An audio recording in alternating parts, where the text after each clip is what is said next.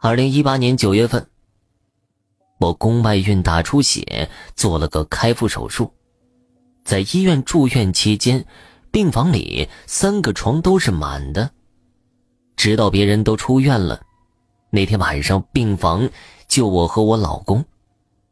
晚上睡觉前，我老公要求病房开一个灯睡觉，我不愿意，我对他说：“开着灯睡不着。”我老公就听了我的，把灯全部都关了。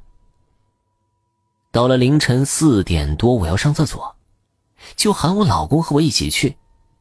病房和厕所离得挺近的，我要在厕所蹲一会儿，就让我老公先回去了。我自己回到病房，回到病房就继续的睡，正睡得迷迷糊糊的时候。就听到有个声音在我右耳朵边上说：“醒了吗？”呵呵呵，我听到声音就睁开了眼睛。这个时候，那个声音又说了：“醒了吧？”呵呵呵呵，当时给我吓得都没敢看，就大喊我老公。我对我老公说：“在帘子后面有东西喊我。”我老公看了看，什么都没有。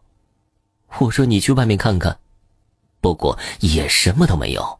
我老公又和我说，在医院里千万不要把灯全都关上，你现在身子弱，容易招到脏东西。从那天晚上开始，我就再也没有关灯睡觉了。好了，听众朋友，今天的真实灵异故事也讲完了。